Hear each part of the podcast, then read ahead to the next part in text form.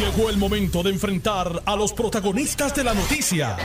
Esto es el podcast de En Caliente con Carmen Jovet. Muy buenas tardes y gracias por la sintonía. Aquí estoy como todos los días de lunes a viernes para compartir con ustedes las noticias, entrevistas, reportajes desde el lugar de los hechos y análisis noticiosos. Bueno, hoy comparto labores con el presidente del Partido Demócrata en Puerto Rico y expresidente del Senado, licenciado Charlie Rodríguez. Buenas tardes, Charlie. Buenas tardes, Carmen. Un placer estar contigo y un saludo a todos los radioescuchas de tu programa. Te adelando el menú de los asuntos que estaremos discutiendo en el día de hoy.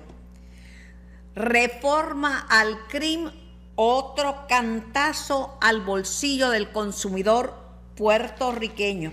Vamos a conversar con el director ejecutivo, Reinaldo Paniagua. Critican al presidente de la Cámara porque le da lo ancho a los suyos y deja lo estrecho para los que no están con él. Se amplía la pesquisa del el ayudante de Tatito que armó la trifulca en medio del hemiciclo. Ahora resulta que tenía contrato con el municipio de Cataño y con la Cámara de Representantes. Gobernador elimina en la nueva orden ejecutiva el uso de mascarillas en exteriores, los límites de capacidad en establecimientos, y el requerimiento del certificado de vacunación. Sigue subiendo como la espuma la gasolina. Hoy amaneció en un dólar con 13 centavos el litro. Colgarán al esposo de la exgobernadora Wanda Vázquez, juez Díaz Reverón. Así lo adelantó el presidente del Senado.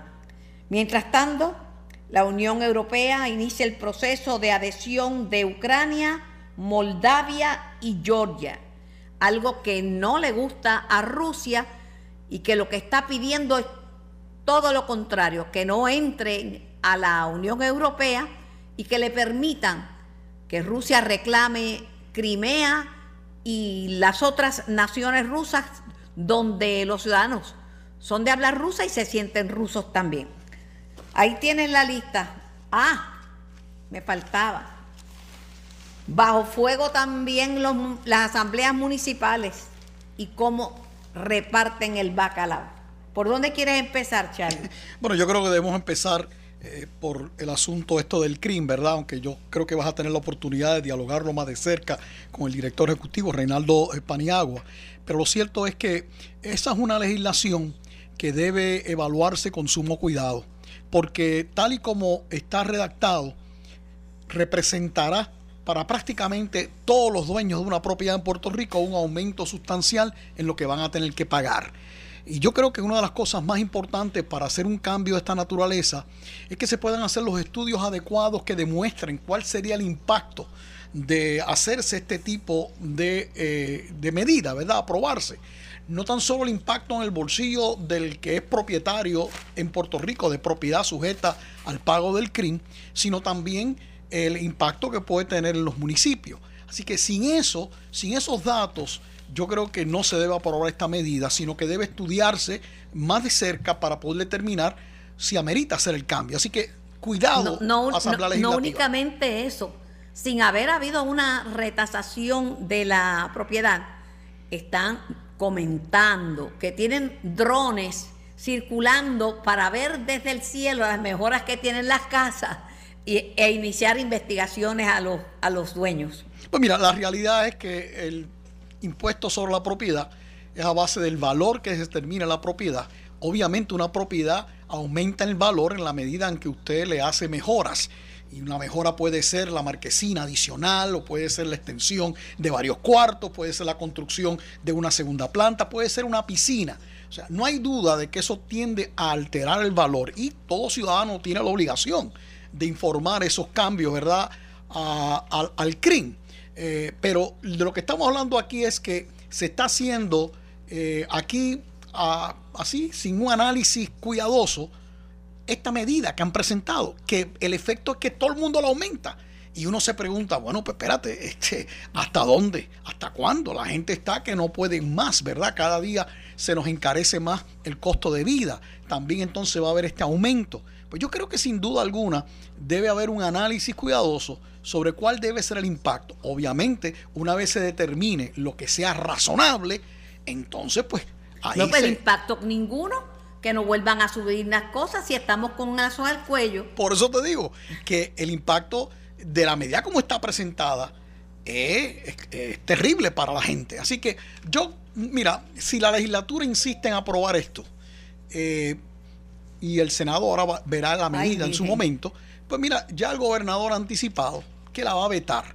Y yo creo que hace muy bien en anticiparlo, porque la medida realmente lo que va a atentar contra el bolsillo de la gente. Así que. Pero ven acá, contéstame, es que no voy a hacer la pregunta. Dímelo simplifica el proceso contributivo cuando a cada dueño de hogar va a tener que tramitar su exoneración cada dos, años. No, muchacha, eso te complica la vida, se la complica a todo el mundo. O sea, mira, eh, ya de la soltar, eso es un grave problema. Así que, eh, mira, eh, en vez de simplificar, va a hacerlo más engorroso, más difícil y encima de eso vas a terminar pagando mucho más. Vamos a valorar esto con calma, este, vísteme despacio que tengo prisa. Esto es un asunto que afecta a todos los puertorriqueños y puertorriqueñas. Yo creo que debe valorarse con más cuidado. Y si no lo hace el Senado de una forma cautelosa, bueno, pues ya el gobernador ha anticipado, la voy a vetar y muy bien que la vaya a vetar dadas las condiciones existentes de la medida. A un dólar 13 centavos el litro, pues cada vez me hace más sentido el carrito eléctrico, ¿sabes? Bueno, no hay duda, o el híbrido, pero ciertamente eléctrico. Y, y, recordarás también que existe legislación que te exonera, ¿verdad? De, te exime del pago de arbitrio.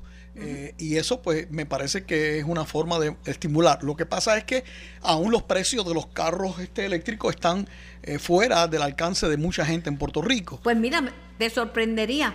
El médico que me ha estado atendiendo a mí compró uno de la marca X, pero de lujo, y le costó 39 mil dólares. ¡Wow! Pero espérate, que me diga dónde es eso, porque... Yo te digo, y mi hijo compró uno, este Tesla, y le costó mucho menos de lo que pagué yo por mi guagua, como 25 mil dólares menos. Bueno, por eso, eso sin duda es que está exento del pago de los arbitrios.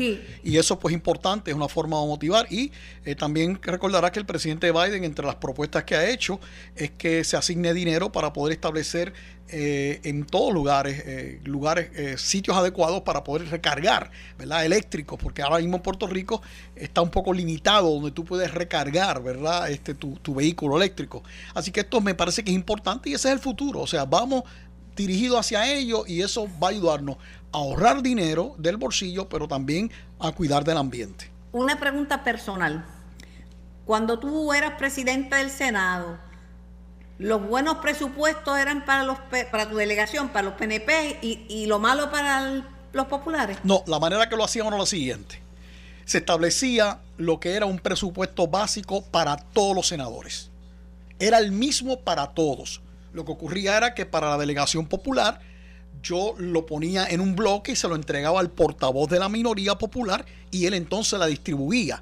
Pero la manera en que se llegaba al cómputo era que todos los legisladores, mayoría y minoría, tendrían lo que era un presupuesto básico de senador. Ahora bien, si era un senador presidente de una comisión, entonces a la comisión se le asignaban unos recursos adicionales para poder realizar su labor. Y ahí pues, obviamente, si tú sumabas lo que tenía de básico una persona que era senador y presidente de una comisión, más su presupuesto de comisión, bueno, tenía más, ¿verdad?, que otros. Pero era basado en eso. Básico, una cantidad igual para todos, ¿ok? Y una cantidad asignada a las comisiones que, dependiendo de la complejidad, pues había más. Pero obviamente la Comisión de Hacienda y de Gobierno tenía más trabajo, pues se le asignaba más recursos. Y otras comisiones con menos volumen de trabajo se le asignaba menos recursos. Pero esa es la manera que se establecía, una regla donde todo senador tendría el mismo presupuesto básico fuera de mayoría o de minoría. El único cambio era, como te digo, es si la persona preside una comisión, entonces a la comisión se le asignaban unos recursos adicionales para hacer su labor. Pero mira, Gloria Ruiz Quillan en el Nuevo Día destaca que de entrada resaltan siete legisladores de la que tienen presupuestos que no guardan relación con sus funciones, tareas y posiciones en el cuerpo. Entonces, Narmito Ortiz Lugo Popular tiene asignado cerca de 46 mil dólares. Tiene cuatro comisiones y siete empleados en destaque. Mientras que Wanda del Valle, que fue la legisladora que se desmayó en la trifulca con Obed Rojas, tiene 16 mil 800 dólares, cero empleados en destaque y cero comisiones sin duda, lo que ocurre con lo que está haciendo Tatito es que Tatito ni siquiera a los miembros de su propia delegación del Partido Popular les está dando un presupuesto igual. Él lo que está haciendo es utilizando el presupuesto para, como él, lo dijo, aquellos que yo no tengo confianza, pues a eso yo lo doy más. Y al que no le tengo confianza, lo doy menos. En otras palabras, está utilizando el presupuesto para poder ejercer eh, poder ¿verdad? político eh, sobre los miembros de la Cámara, no meramente minoría, también a la mayoría. Vas a ver que hay unas inequidades terribles entre un representante popular y otra. Y es porque el mecanismo que está utilizando es el mecanismo que me parece que es muy impropio. Yo creo que tú le debes garantizar a todos representantes, mayoría, minoría, un presupuesto básico de una lectura de lo que hemos visto que preparó la periodista del periódico El Nuevo Día, nos damos cuenta que no hay un básico, sino que esto es a, manera que yo te asigno conforme, pues yo sienta, Tatito, siéntase esa persona. Si confío, le doy. Si no confío, no le doy. Y utiliza eso de una forma de presionar indebida. Mira, la mejor manera era ¿verdad? Y lo digo con, suma este, claridad, ¿verdad? Y, y, demás, es que la mejor forma era una un presupuesto básico para todos y a los que tienen comisión, a esas comisiones asignarle más recursos dependiendo de la complejidad de lo que realizan. si te portas mal conmigo o no, o no te, o te pierdo la confianza, te quito las comisiones y te bajo el presupuesto. Pues, y eso es lo que está mal, porque está haciendo una, es una política equivocada que afecta el funcionamiento de la Cámara, afecta tanto a minoría como a mayoría. O sea, no ayuda a que pueda haber los ¿verdad? El, clima adecuado de trabajo en la Cámara de Representantes y de ahí que estén muchos molestos, entre ellos miembros de la delegación del propio Partido Popular. Perdóname, el secretario general del partido, Ramón Luis Cruz. Así es, así es, que el secretario del partido está siendo también objeto, ¿verdad?, del trato eh, desigual del presidente de la Cámara. Así que está muy mal eso. Este, no creo que habla bien del liderato de, Tatito. Debiera reevaluar su posición. Pero muchos analistas en Puerto Rico entienden, y los leo a todos, que el líder del Partido Popular Democrático en este momento es Tatito Hernández y que puede aspirar a la gobernación, a la comisaría residente, a la alcaldía de San Juan o de Dorado, a la posición que quiera porque tiene el poder para hacerlo. Pues mira, lo que pasa es que la posición no hace a una, a una persona líder. En todo caso, un líder hace eh, de una posición importante. Eh, en este caso, lo que le da esa facultad o ese poder, según algunos analistas le están dando, es el hecho que es el presidente de la Cámara y también por la forma, por el estilo este un poco, eh, ¿verdad? Fuerte, brutal en ocasiones, la manera en que se expresa, pues obviamente le dan entonces, ah, pues debe ser el líder. Yo no sé, yo no sé si realmente es elegible más allá de la posición que ocupa en su distrito representativo. Yo creo que el líder se hace eh, y, no lo hace una posición Y yo creo que el mero hecho que sea presidente de la Cámara no quiere decir automáticamente que es el líder del Partido Popular. pero, llena vacíos, llena espacios vacíos. Bueno, la medida en que el presidente del Partido Popular... En la política de Estados Unidos. Se fue a la conferencia con Alexandria y, Nidia Velázquez y estaba allí, ha tenido presencia en el Congreso. Bueno, ha tenido presencia y, entonces lo que uno tiene que preguntarse por qué el presidente del Senado no ha tenido esa misma presencia, ¿verdad? Así que eh, tú puedes decir, llena un vacío, pero el necesario de llenar el vacío lo hace automáticamente el líder que pueda trascender y tener un apoyo, un apoyo pleno dentro de su partido, que no creo que lo tenga, eh, y, o un o un apoyo más allá de su partido, que creo que menos lo tiene. Así que, eh, eh, Cuare, ¿verdad? Este, no estoy tan seguro de que, de que sea esa, esa figura tan importante como algunos le quieren dar. La importancia que tiene es porque es presidente de la Cámara. Ahora, si trabajara de otra manera, creo que tendría mayores posibilidades de poder destacarse como, como líder. Y esto te lo digo utilizando ejemplos en el pasado. Eh, en el caso de Miguel Hernández Agosto, cuando fue presidente del Senado. Obviamente era el presidente del Senado, pero la, razón por la cual era un gran líder dentro de su Partido Popular era por la manera en que él desarrollaba su destreza liderato. ¿Verdad? Este, lo mismo te puedo decir a ti de Tomás Rivera Chats, que era presidente del Senado. Era un líder del Partido No Progresista, todavía lo sigue siendo. Pero lo que quiero decirte a ti es que tienen unos atributos que van más allá de la posición que ocupan de la Comisión de Salud al hoy presidente del Partido Popular, José Luis Dalmau. Cierto. Cierto. Bueno, yo lo que sé es que Tatito tiene presencia en Washington y los estadistas tienen un dolor de cabeza.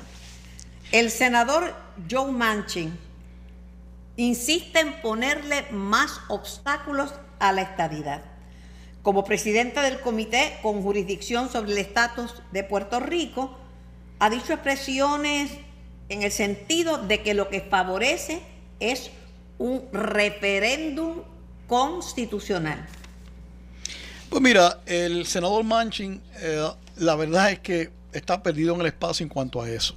O lo que tiene que hacer, la constitución. Bueno, lo que tiene que hacer es leerse la constitución de los Estados Unidos y claramente dispone la constitución que quien determina el que un territorio se convierta en un estado es el Congreso de los Estados Unidos. De hecho, West Virginia, Virginia Occidental, se convierte en estado durante la época de la guerra civil, cuando Virginia eh, eh, se sale de la, de, de la Unión, y esa parte de Virginia, pues Virginia Occidental era parte de Virginia, este, pues decide no, nos queremos quedar en la Unión y el Congreso de Estados Unidos lo admite. Ahí no hubo ninguna consulta a los demás estados si aceptaban al estado del el senador Manchin como estado de la Unión. Así que es absurdo lo que está planteando. Yo creo que los ayudantes en su comisión deben sentirse avergonzados porque eso es un disparate lo que está diciendo el senador. Eso no es así. La constitución claramente lo define. Y de hecho, después de los tres estados originales, los 37 que se han convertido en estado ha sido a través de un proceso que es el Congreso el que determina la misión, no son los estados de los Estados Unidos, es el Congreso, porque así lo dice la Constitución. Así que es un disparate y tendremos que seguir pregando con él porque él está presidiendo esa comisión, pero tendremos que hacerlo a través de los mecanismos de los miembros, ¿verdad? De esa comisión, muchos de los cuales están apoyando el proyecto eh, que se ha presentado en el Senado por el senador Heinrich, uh, Heinrich, de, de Nuevo México. Bueno, en otras informaciones, eh, ha, salido a relucir que Obed Rojas, el ayudante de la Cámara de Tatito, que armó la trifulca que provocó el desmayo de la representante Wanda del Valle y que provocó también eh, que atendieran médicamente a otros legisladores, este, resulta que tenía contrato que fue rescindido con el municipio de Cataño simultáneamente con la Cámara de Representantes. Bueno, picaba, picaba donde pudiera picar, ¿no? Y, obviamente le daban esos contratos. Guisaba, este, guisaba. Claro, y, la realidad es que independientemente si guisó en el municipio de Cataño, como desde luego pues tenía un contrato allí, o en el, la Cámara con el presidente de la Cámara, el problema aquí es la actuación de su parte interviniendo con un miembro de la Cámara para eh, amenazarle, presionarle para que votara de una forma u otra. Eso es impropio de cualquier empleado o funcionario de la Cámara de Representantes. Y Tatito Hernández como presidente del cuerpo debe ser firme en, criticar y condenar esa actuación y tomar las, las debidas providencias para que no se repita y las sanciones que haya que someter a la persona que la hizo.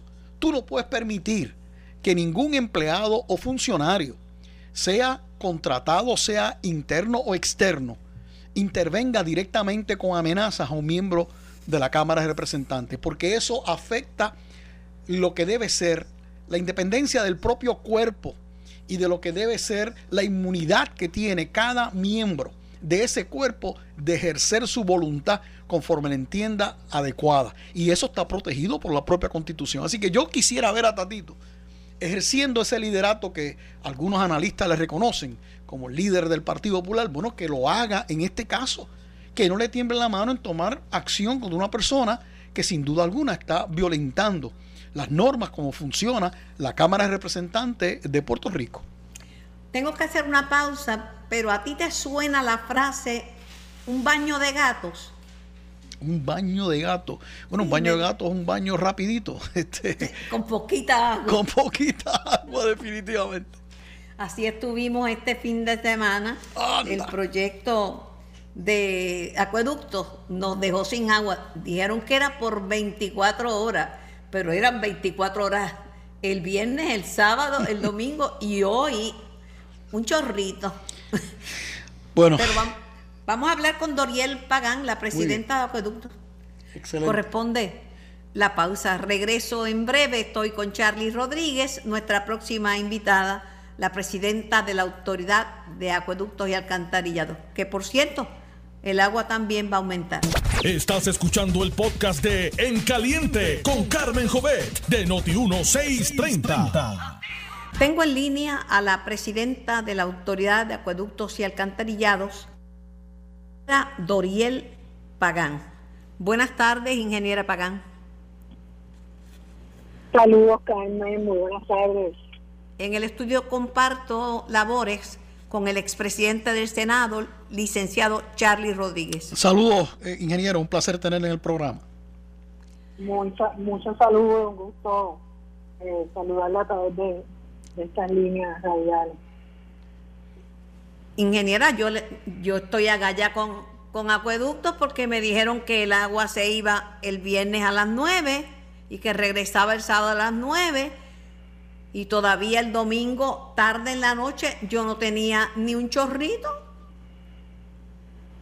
Pues mira, Carmen, precisamente ahora me dirijo para, para allá, para estar con el equipo operacional. Lo que ha estado pasando es lo siguiente. Los trabajos que comenzaron el viernes para la interconexión de las líneas de 36 pulgadas, que es parte del proyecto que estamos haciendo para en su momento viabilizar el dragado del caño Martín Peña, eh, transcurrieron con normalidad, todo eh, el sábado por la noche, según el periodo que se había establecido, se comenzó a restablecer el servicio a las áreas. Sin embargo, eh, no estábamos percatándonos que el proceso de recuperación, como muy bien indica, estaba tomando más de lo normal. Ya hasta ayer por la tarde nos percatamos que uno de los extremos, el lado sur, eh, estaba desacoplado y tenía una pérdida de agua. De hecho, ahora tenemos allí a nuestro personal operacional, la brigada, están preparando. Así que entendemos que esta tarde-noche ya debe estar finalizada la reparación y el sistema eh, debe entonces restablecerse a aquellas comunidades que todavía tienen baja presión o no han recibido el, el agua. Pero ha sido por esa situación. Esta área es zona turística y había pequeñas hospederías y Airbnb que no tenían nada de agua. Esto es Isla Verde, Viejo San Juan, Condado, Santurce, Miramar, Piñones y, áreas aledañas. Exacto, el área que todavía estamos identificando que está afectada es precisamente la calle Loíza frente a Lorenz Torres, eh, Piñones, Ocean Park tiene bajas presiones, Santurce de la parte alta. Esas son las áreas que en efecto eh, se han estado afectando en ese proceso de recuperación, pero tenemos, ¿verdad? Vuelvo y, y digo, tenemos todo nuestro equipo necesario para poder hacer esta reparación a la brevedad posible, que ya esta noche eh, las áreas que faltan de recuperar así pueda proceder. Ingeniera Pagán, ¿cuándo entra en vigor el aumento al agua? Mira, también en ese tema tenemos dos eh, temas trabajándose de manera paralela. Sabes que recientemente podemos emitir un anuncio de vistas públicas que se va a estar, se van a estar realizando durante este mes de marzo. Ese proceso de vistas públicas es con el fin de poder cumplir con uno de los requisitos que tiene nuestro plan fiscal actual, que es de simplificar la estructura tarifaria para un mejor entendimiento de nuestros clientes. Este proceso no es con la intención de traer eh, nuevos ingresos a la autoridad, sino para simplificar su estructura. El otro proceso, eh, también, de hecho, ya estaba contenido en el plan fiscal actual, es que contempla un ajuste de 2%. Eh, ahora bien, ese 2% entraría en vigor el primero de julio de este año. Sin embargo, para mí siempre es bien importante enfatizar que ese 2% eh, se pudo lograr eh, luego de que la autoridad en uno de sus procesos de refinanciamiento en el 2020 lograra unas economías de 350 millones de dólares. Eso lo pudimos traducir en beneficio al cliente eh, el, ¿Cómo? Porque lo que contemplaba este plan fiscal actual era que se continuaba con los aumentos. ¿Me escuchan? Perfectamente. Sí, que continuara con los aumentos, con los ajustes actuales. ¿Cuáles son los, los actuales? 2.5 residencial, 2.8 comercial, 3.5 industrial, 4.5 gobierno. Eso era lo que contemplaba que se aprobara para este plan fiscal. Sin embargo, por esas economías que pudo hacer la autoridad, pudimos hacer una eh, que fue bien acogida y se pudo reducir lo que hubiese sido ese impacto hasta 4.5 a un 2%, 2.0% a todas las categorías. La última pregunta es la siguiente. ¿Cuánto se pagaría por el mínimo de consumo o por residencias que están vacías, pero que no se han dado de, baja porque están la gente tratando de alquilarlas. Mira, Carmen, con este eh, cambio o ajuste en el plan fiscal, estamos hablando de que ese 2% representaría eh, cerca de 56 centavos para aquellos clientes que están en el cargo base y un dólar para aquellos clientes que están en consumo del primer bloque, que son de 10 a 15 metros cúbicos. Los clientes que caen en esta porción son cerca del 65% de nuestros clientes residenciales, que son la mayoría. Así que estamos viendo que el impacto para en este 2% estaría de 56 centavos a un dólar para aquellos que están dentro del cargo base a 15 metros cúbicos de consumo. Ingeniera Pagán, aunque yo no celebro la Semana de la Mujer, sino más bien conmemoro las luchas de las mujeres que me precedieron, que la precedieron a usted, quisiera felicitarla por todas estas décadas que usted lleva en acueductos, eh, rompiendo esquemas como ingeniera en posiciones tradicionalmente ocupadas por varones. Gracias, Carmen. Yo me siento súper orgullosa de trabajar en la ciudad de Antaridad, que ha sido eh, mi base de crecimiento profesional durante casi 30 años. Así que esto es, bueno, la mayor parte de mi vida la he vivido aquí. Así que gracias por esas palabras y de la misma manera eh, te lo digo a ti también, ¿verdad? Y has mantenido esa verticalidad y, ese profesionalismo durante tantos años también llevando una noticia de altura a todos los puertorriqueños y con tanto respeto. Gracias, Carmen. Gracias a usted. Bueno, era la ingeniera Doriel Pagán, responsable de mis lavaditos de gato, por su fin de semana. Charlie, lamentablemente yo caigo en el 35% que siempre se echaba. bueno, pues habemos otros que caeremos ahí también, ¿verdad? Pero lo que me parece, ¿verdad? De la, de la entrevista a la ingeniero Pagan, a mí siempre esta cuestión de la... Una funcionaria súper seria. No, y, muy comprometida y, muy profesional, sin duda alguna. Pero a mí lo de acueducto y, otras eh, eh, agencias de servicio a consumo siempre me causa una preocupación. Es que obviamente sabemos que una tubería pues se daña y hay que repararla. Y en este caso más aún cuando tienen que reparar ese tubo en vista de que se va a hacer el dragado ¿verdad? del canal Mantimpeña y que este tubo estaba precisamente en esa, en esa parte, ¿no? Este, pero fíjate, uno, y, eh, uno se pregunta, ¿no era previsible, o previsible, debo decir, la lentitud que de restablecerse el servicio de agua? O sea, porque obviamente se había dicho que esto en 24 horas, ¿verdad? Eh, pero sabemos que siempre hay un proceso de lentitud. ¿No hubiera sido mejor que la autoridad hubiera dicho desde el principio que esta reparación va a durar 24 horas, pero luego el proceso de restablecer el sistema, el flujo de agua, pues, va a tomar, qué sé yo, 24 horas más, 36 horas más. Eh, me parece que, que, debe serse un poquito más certero en ello, porque la gente se molesta cuando le dicen, ah, va, la reparación 24 horas. Bueno, me molesto porque la van a hacer, pero oye, hay que hacerla. Pero claro, pensando de que entonces a las 24 horas el agua estará de regreso, ¿verdad? Obviamente no es así. La ingeniero explicó muy bien por qué no es así. No, no, perdóname, yo el sábado a las 9 de la noche decía, ya mismo me baño, ya mismo me baño. Pues, ¿y por qué? Porque te dijeron que era 24 horas. Pues yo creo que los anuncios que den deben ser un poco más este, certeros y decirle a la gente, mira, es verdad, esta reparación dura 24 horas, pero en lo que se puede restablecer el sistema, pues va a tomar 24 horas más. O sea, y así la gente como que se prepara, o 36 horas más, o 48 horas más. Así la gente se prepara mejor y el golpe no es tan rudo. Y así tú no hubieras estado esperando el chorrito el sábado a las 9, sino tal vez el domingo a las 9. No, no, el domingo a las 9 de la noche. Por eso, de la noche. Es del viernes. sí, que ya fueron 48 horas. Pero yo creo que. Fue todo el fin de semana. Fue todo el fin de semana. Sí, sí, afectó a otra gente más. y todavía hoy estaba sin presión.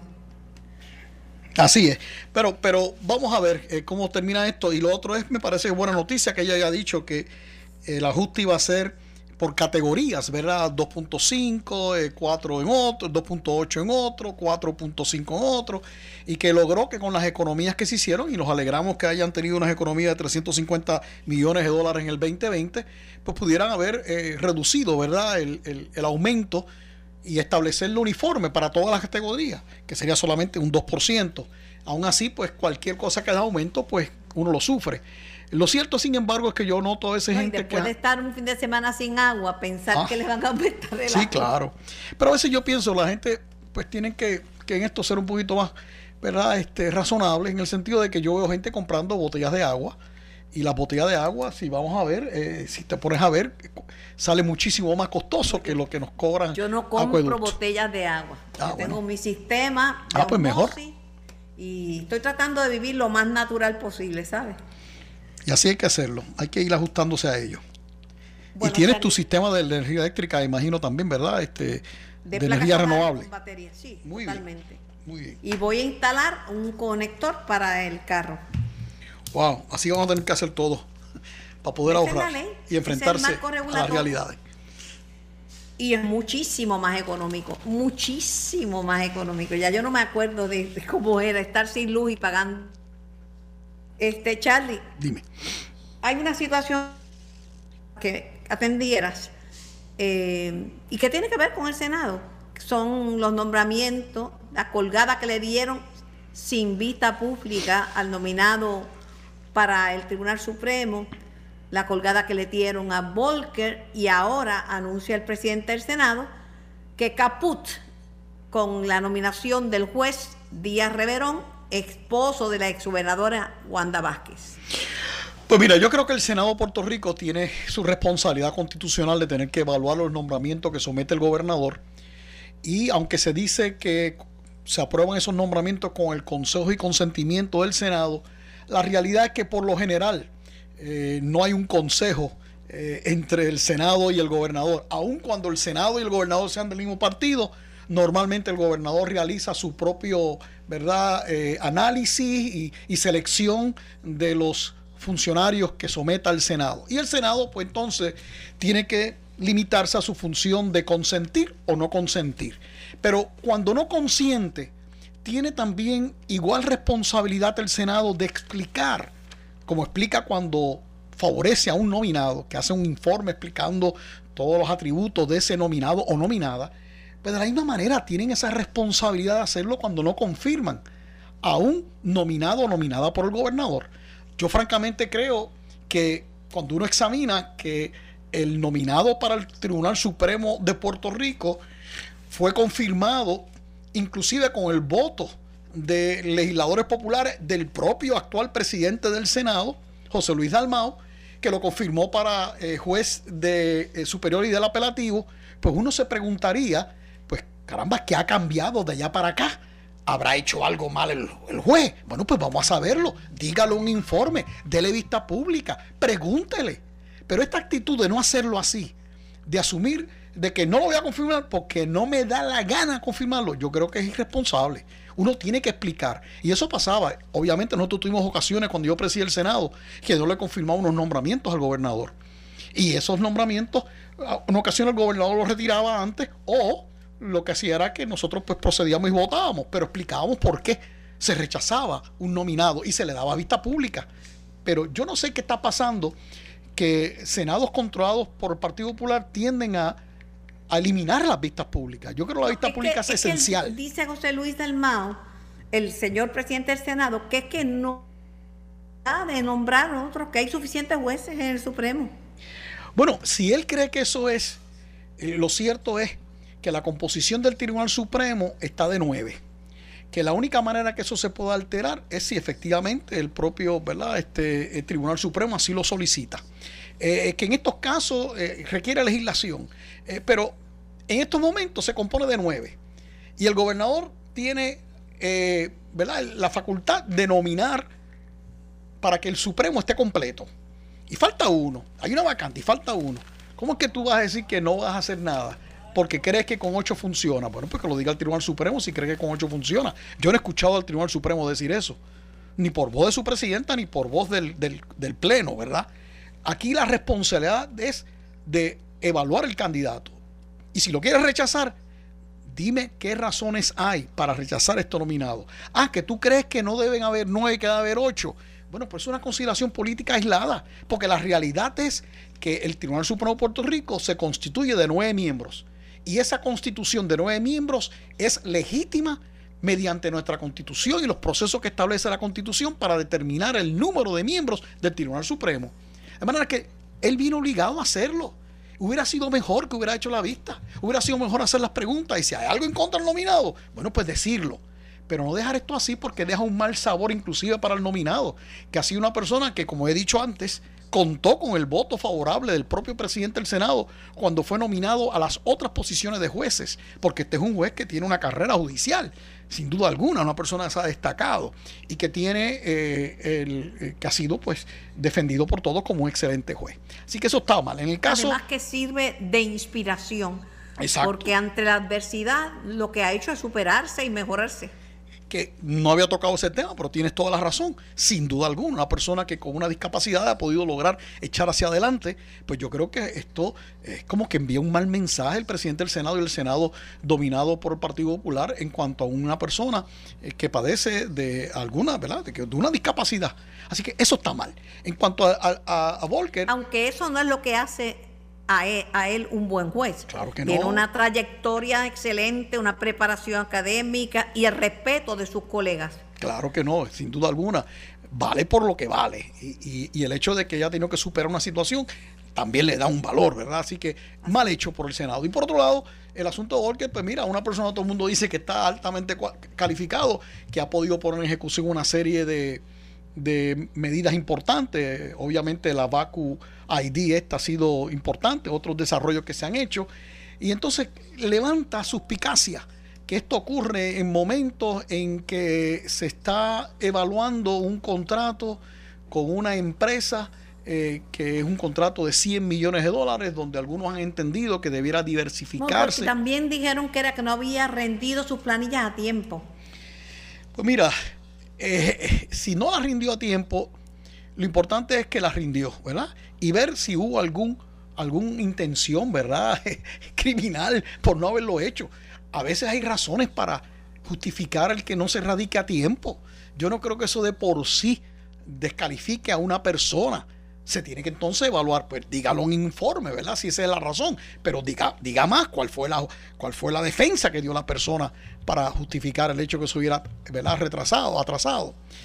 Nada, la, la forma que se ha bregado estos nombramientos muy mal y encima de eso el Senado ha tomado más de un año en atender muchos de los eh, casos eh, sometidos por el gobernador y todavía hay un montón pendiente de análisis por parte del Senado de Puerto Rico. Bueno, finalizo y tengo que ir ya mismo a la pausa. El gobernador tuvo rueda de prensa donde anunció, entre otras, otras, otros cambios a la orden ejecutiva, que eliminaría el uso de mascarillas en exteriores y los límites de capacidad o aforo en establecimientos y el requerimiento de vacunación.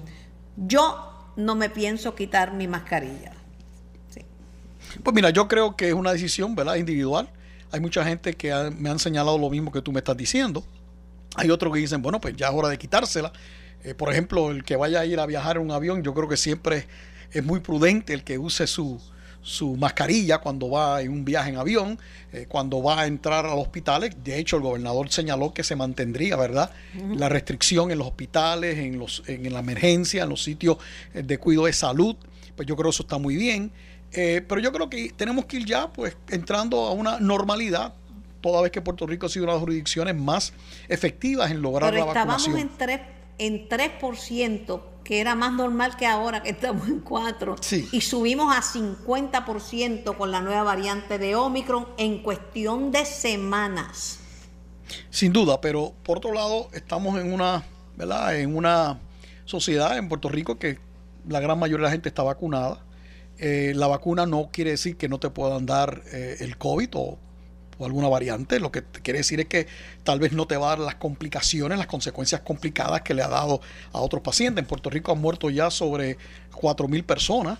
A nivel eh, de los Estados Unidos continentales está casi dentro de un millón y ya se señala que han muerto a nivel de todo el mundo 6 millones de personas, ¿verdad? en dos años. COVID en dos años.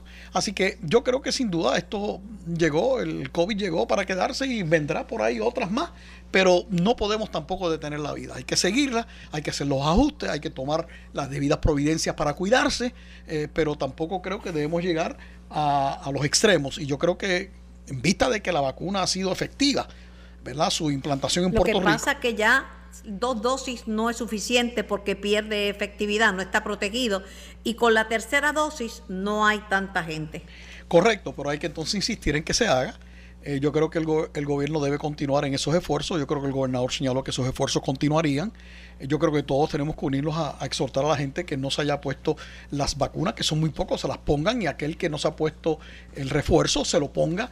Y la verdad te digo a ti, Carmen, si aparece una cuarta vacuna o una quinta me la pongo. Yo no, yo no estoy con esas cosas de que si se me pegan los tenedores o no se me pegan los tenedores. O sea, eh, aquí la ciencia eh, ha evaluado esto y determina que estos son pasos necesarios y prudentes para hacer. Pues vamos a hacerlo. Así que esa es nuestra exhortación. Gracias Charlie por tu compañía y por contestar mis preguntas y por aportar con tu análisis a nuestro programa. Esto fue el podcast de En Caliente con Carmen Jovet de Noti1630. Dale play a tu podcast favorito a través de Apple Podcasts, Spotify, Google Podcasts, Stitcher y notiuno.com.